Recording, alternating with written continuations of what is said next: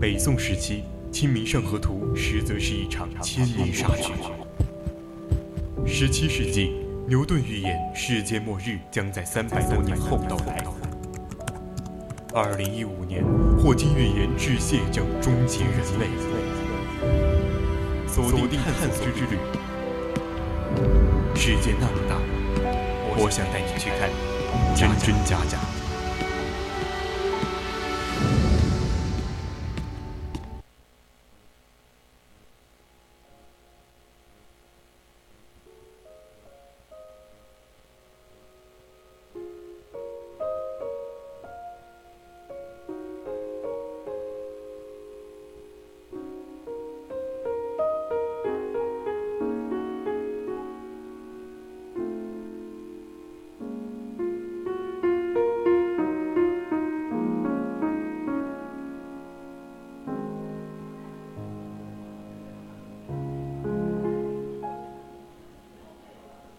青春调频与您共享，亲爱的听众朋友们，大家好，我是主播康振义，欢迎您继续收听 VOC 广播电台为您直播的《百科探秘之探索之旅》。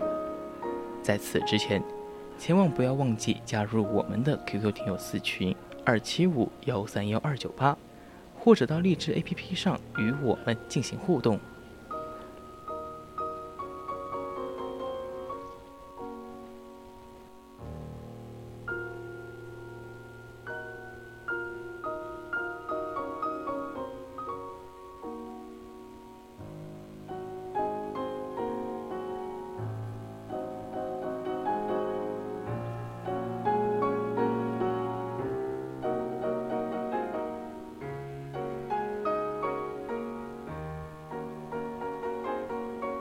当然，如果你觉得我们的节目很有意思，你也可以关注我们的官方微信，搜索“青春调频”，关注即可；或者到微博上 @VOC 广播电台，我们会时刻关注您的消息。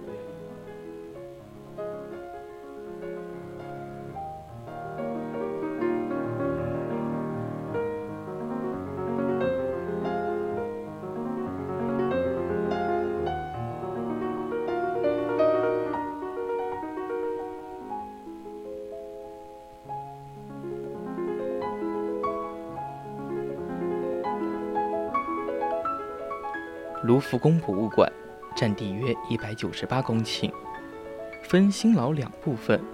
宫前的金字塔形玻璃入口占地面积约二十四公顷，是华人建筑大师贝兆明所设计的。一七九三年八月十号，卢浮宫艺术馆正式对外开放，成为一个博物馆。卢浮宫已成为世界著名的艺术殿堂、最大的艺术宝库之一，是举世瞩目的万宝之宫。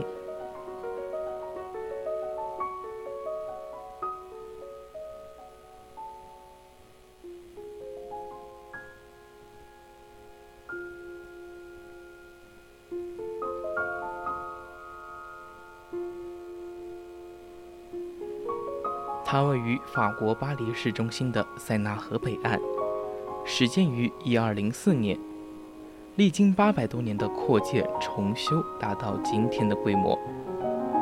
卢浮宫占地面积约为四十五公顷，建筑物占地面积为四点八公顷，全长六百八十米。它的整体建筑呈 U 型，分为新老两部分，老的建于路易十四时期。新的建于拿破仑时代。卢浮宫始建于十三世纪，是当时法国王室的城堡，被充当为国库及档案馆。但是，一五四六年，建筑师莱斯克在国王的委托下对卢浮宫进行改造，将原先的哥特式口字形建筑改建为文艺复兴式的新宫殿。从而使这座宫殿具有了文艺复兴时期的风格。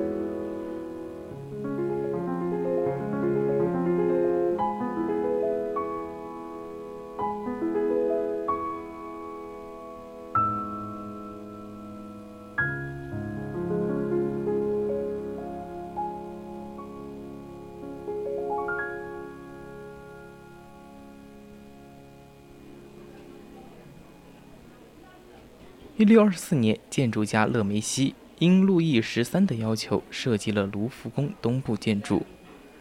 这是在一五四六年早期文艺复兴风格的基础上加以扩建的，保留了意大利式的壁柱、檐廊，运用了雕刻装饰手法。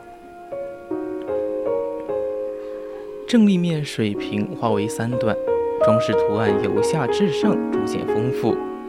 窗间做柱式垂竹装饰。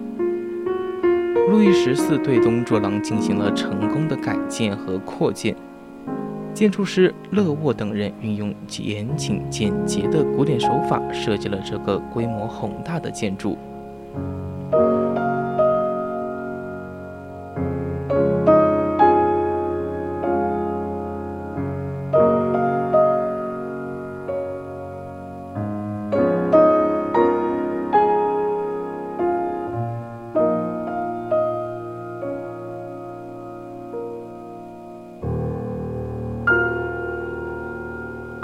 东立面是法国古典主义建筑的代表作品之一。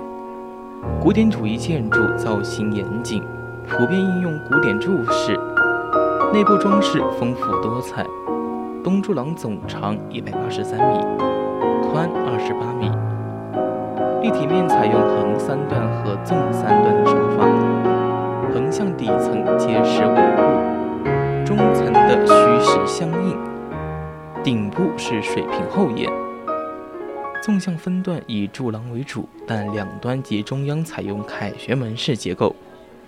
中央部分雕刻有山花，柱廊采用双柱以增加其刚强感。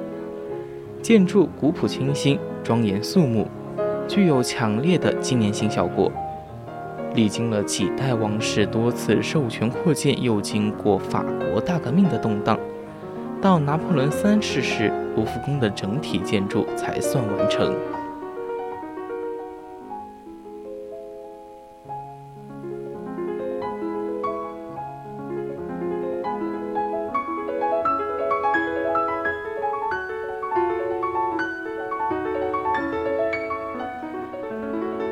一七九三年八月十号，卢浮宫艺术馆正式对外开放，成为一个博物馆。从那时起，这里的收藏便不断增加。迄今为止，卢浮宫已成为世界著名的艺术殿堂。整个建筑壮丽雄伟，用来展示珍品的数百个宽敞的大厅富丽堂皇。大厅四壁及顶部都有精美的壁画以及精细的浮雕，处处都是呕心沥血的艺术结晶，让人叹为观止。参观这座艺术殿堂也够得上一次难以忘怀的美好享受。在卢浮宫几百年的历史发展过程中，最初一直是比较分散的建筑群，并没有像今天这样形成一个整体。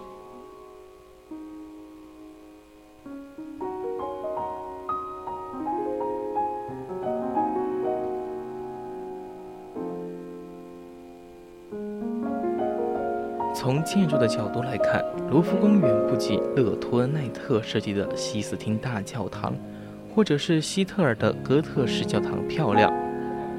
但卢浮宫的巨石是法国八百年历史的见证，同时，卢浮宫坐落于巴黎中心，也是不容忽略的。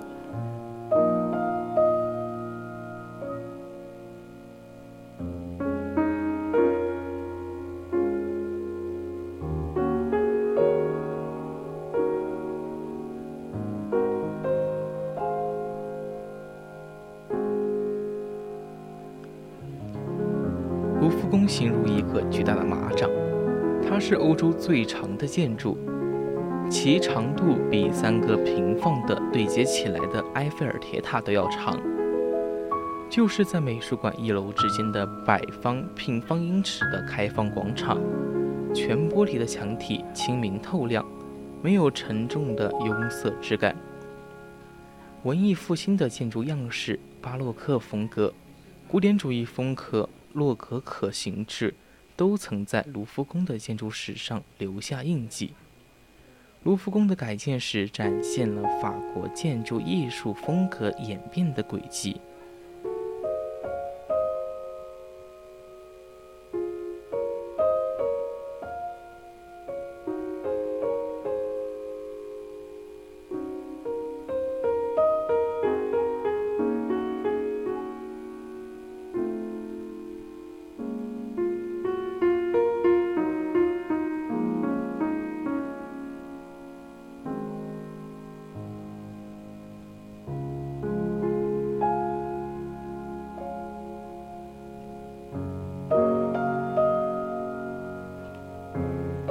当然，卢浮宫最出名的还是收藏数量极多的艺术品，对于建筑本身的关注被大大冲淡了。譬如巴黎有三个凯旋门，但很少有人知道这第三个凯旋门就在卢浮宫馆广场上，它就是小凯旋门，也是非常精致典雅。另外，卢浮宫原建筑的拱顶、拱窗、雕栏石柱、形色各异的雕像，堪称法国古典建筑艺术的集大成者。如果说巴黎老建筑在某一方面有特色，那么卢浮宫肯定是在整体上，是在总体影响力上压倒所有建筑的。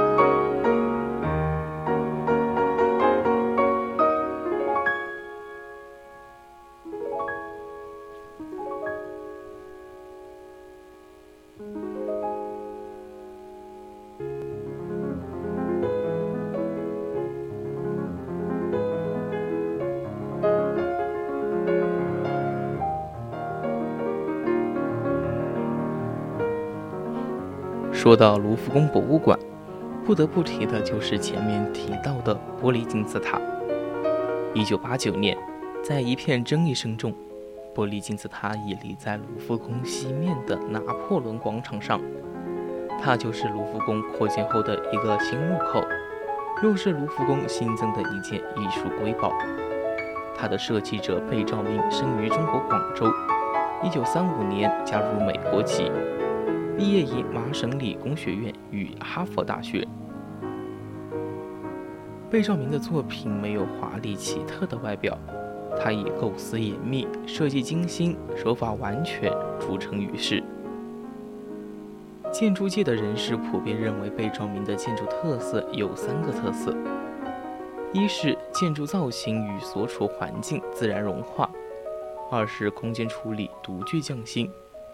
三是建筑材料考究和建筑内部设计精巧，这些设计新颖、造型大胆、技术高超的造作品在美国建造界引起轰动。美国建筑界宣布，1979年是贝兆明年。1988年设计的法国巴黎卢浮宫扩建工程的玻璃金字塔，不仅仅是体现现代艺术风格的佳作。也是运用现代科学技术的独特尝试。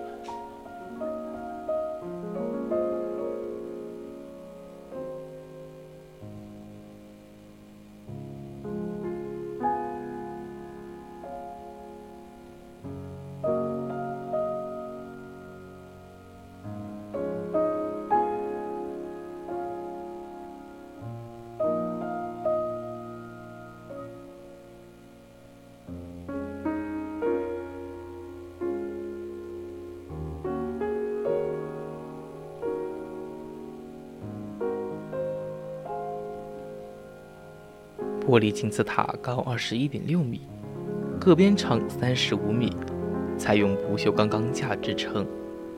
塔的四个侧面由六百七十三块晶莹透亮的菱形玻璃拼组而成。它的东南北面各有一个小金字塔，对着三个不同的展览馆。周围有三个水池，池面如镜，倒映着蓝天白云和建筑，把建筑与景观融为一体。步入玻璃金字塔，人们可以通过玻璃的自然折光，对卢浮宫全貌一览无余。这个玻璃金字塔位于转向方正水池的角隅，紧邻着另外四个大小不一的水池，构成一个正方形，与金字塔建筑平行。在这 U 型的拿破仑广场，金字塔与周围景观完美的融合在了一起。有了这座金字塔，观众的参观路线显得更为合理。这座金字塔为卢浮宫博物馆，也为巴黎市增加了新的耀眼的光彩。有了这座金字塔，观众的参观路线显得更为合理。观众在这里可以直接去喜欢的展厅，而不必像过去那样去一个展厅而又穿过其他几个展厅。有时甚至要绕七八行米。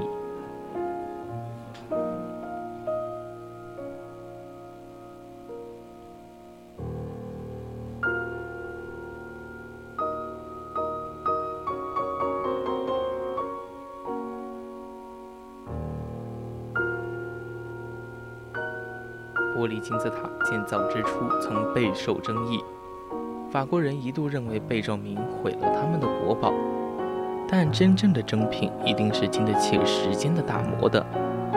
后来人们慢慢的接受了它，并开始发现它的优秀与杰出。采用透明玻璃修建的金字塔，可以反映周围那座建设建筑物褐色的石头，而对这座存在了两个多世纪的皇宫表示了崇高的敬意，同时又将历史与现代完美的结合起来。为古老的卢浮宫增添了一道亮丽的建筑风景。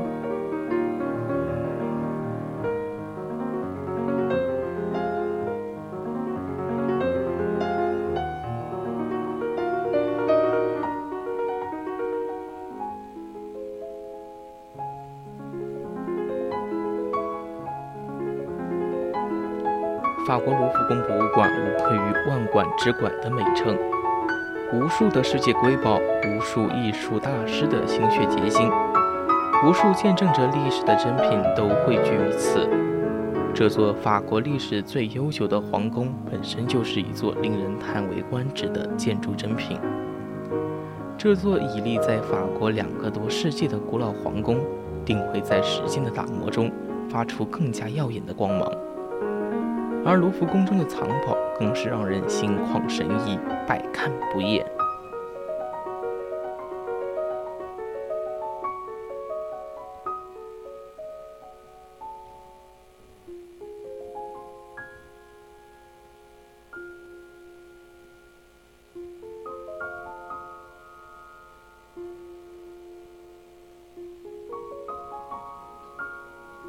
卢浮宫藏有被誉为世界三宝的断臂纳维斯雕像、蒙娜丽莎油画和胜利女神石雕，拥有的艺术收藏达四十万件以上，包括雕塑、绘画、美术工艺及古代东方、古埃及和古希腊、古罗马等六个门类。从古代埃及、希腊、埃特鲁里亚、罗马的艺术品，到东方各国的艺术品。有从中世纪到现代的雕塑作品，还有数量惊人的王室珍玩以及绘画精品等等。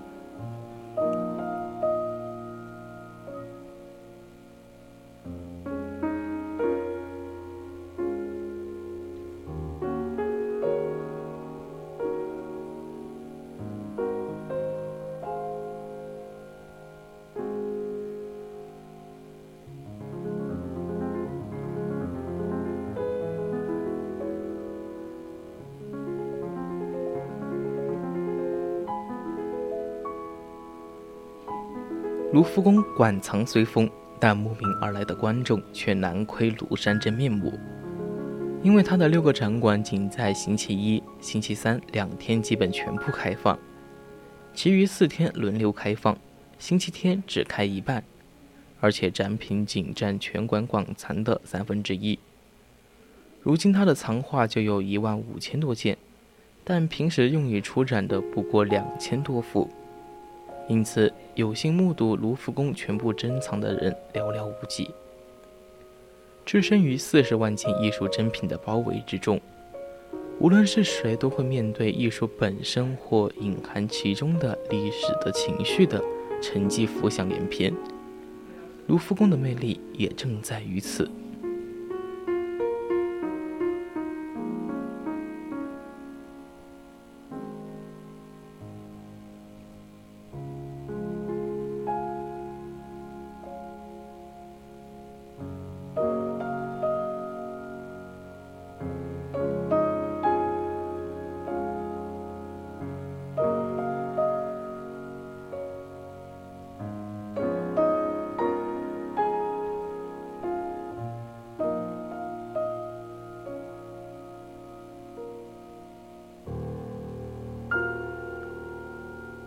卢浮宫绘画馆所收藏的绘画之全之珍贵，是世界上各艺术馆所不能比拟的。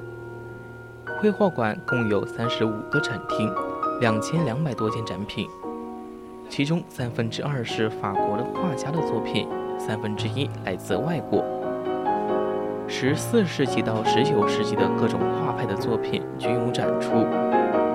比较杰出的作品有傅凯的《查理七世像》，达芬奇的《岩间圣母》，拉斐尔的《美丽园丁》，勒南的《农家》，李戈的《国王路易十四像》，路易达维德的《拿破仑一世在法国圣母院加冕大典》，德拉克鲁瓦的肖邦像和安格尔的土耳其浴室等等。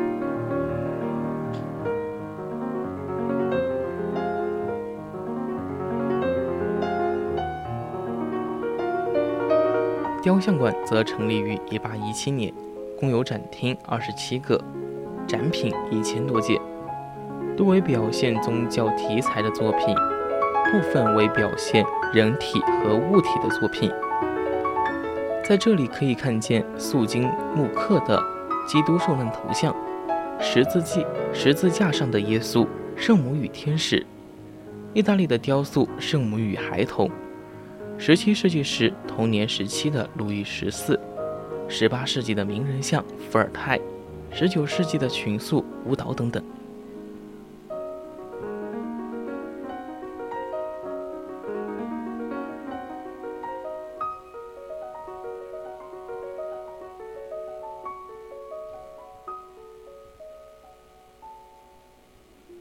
所有绘画绘品中，最为杰出。最受人瞩目的自然是达芬奇在一五零三年完成的不朽杰作《蒙娜丽莎》。蒙娜丽莎被置放在卢浮宫二楼中间的一个大厅中，被镶在墙壁内，显然是特别的保护。玻璃罩周围射出的柔和的灯光，足以使观众看清画面的各个细节。蒙娜丽莎又称“永恒的微笑”，被认为是欧洲画史上。手幅侧重心理描写的作品，它代表达芬奇的最高艺术成就，成功的塑造了资本主义上升时期一位城市有产阶级的妇女形象。画中人物坐姿优雅，笑容微妙，背景山水幽深茫茫，淋漓尽致地发挥了画家那奇特的烟雾状、空气透视般的笔法。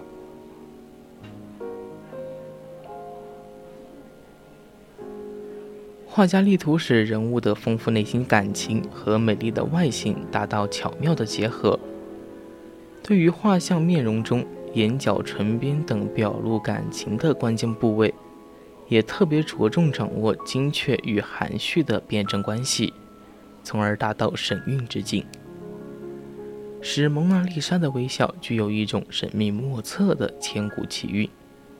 那如梦似的妩媚微笑。被不少美术史家被称为神秘的微笑。更奇妙的在于，在这幅名画之前，无论你从哪个角度看，他那温和的目光总是微笑地注视着你，生动异常，仿佛他就在你身边一样。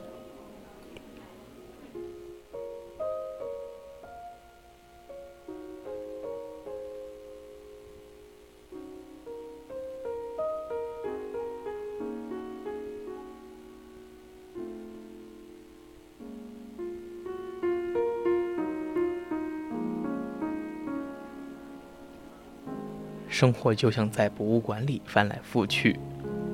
所谓博物馆，不只是展示文物艺术品的地方，而是联系历史现实和未来的桥梁。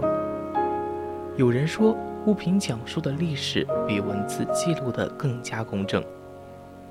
这些玻璃柜里的神秘宝藏，都曾在前人的指缝里川流传递，是他们。将带我们去了解一个逝去的遥远世界。在博物馆，我们和每一件展品的面对面，都可以被称作一场穿越时空的爱恋。当一切纷争和混乱消散在历史之际，只有文化和艺术留下来，感动不同国界和时空的人们。与卢浮宫道别。下次我们又会在哪里见面呢？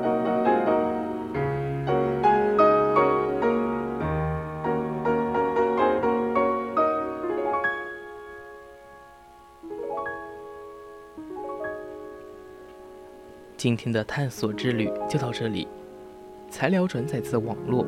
接下来是文物客栈，敬请继续锁定青春调频，我们下期再见。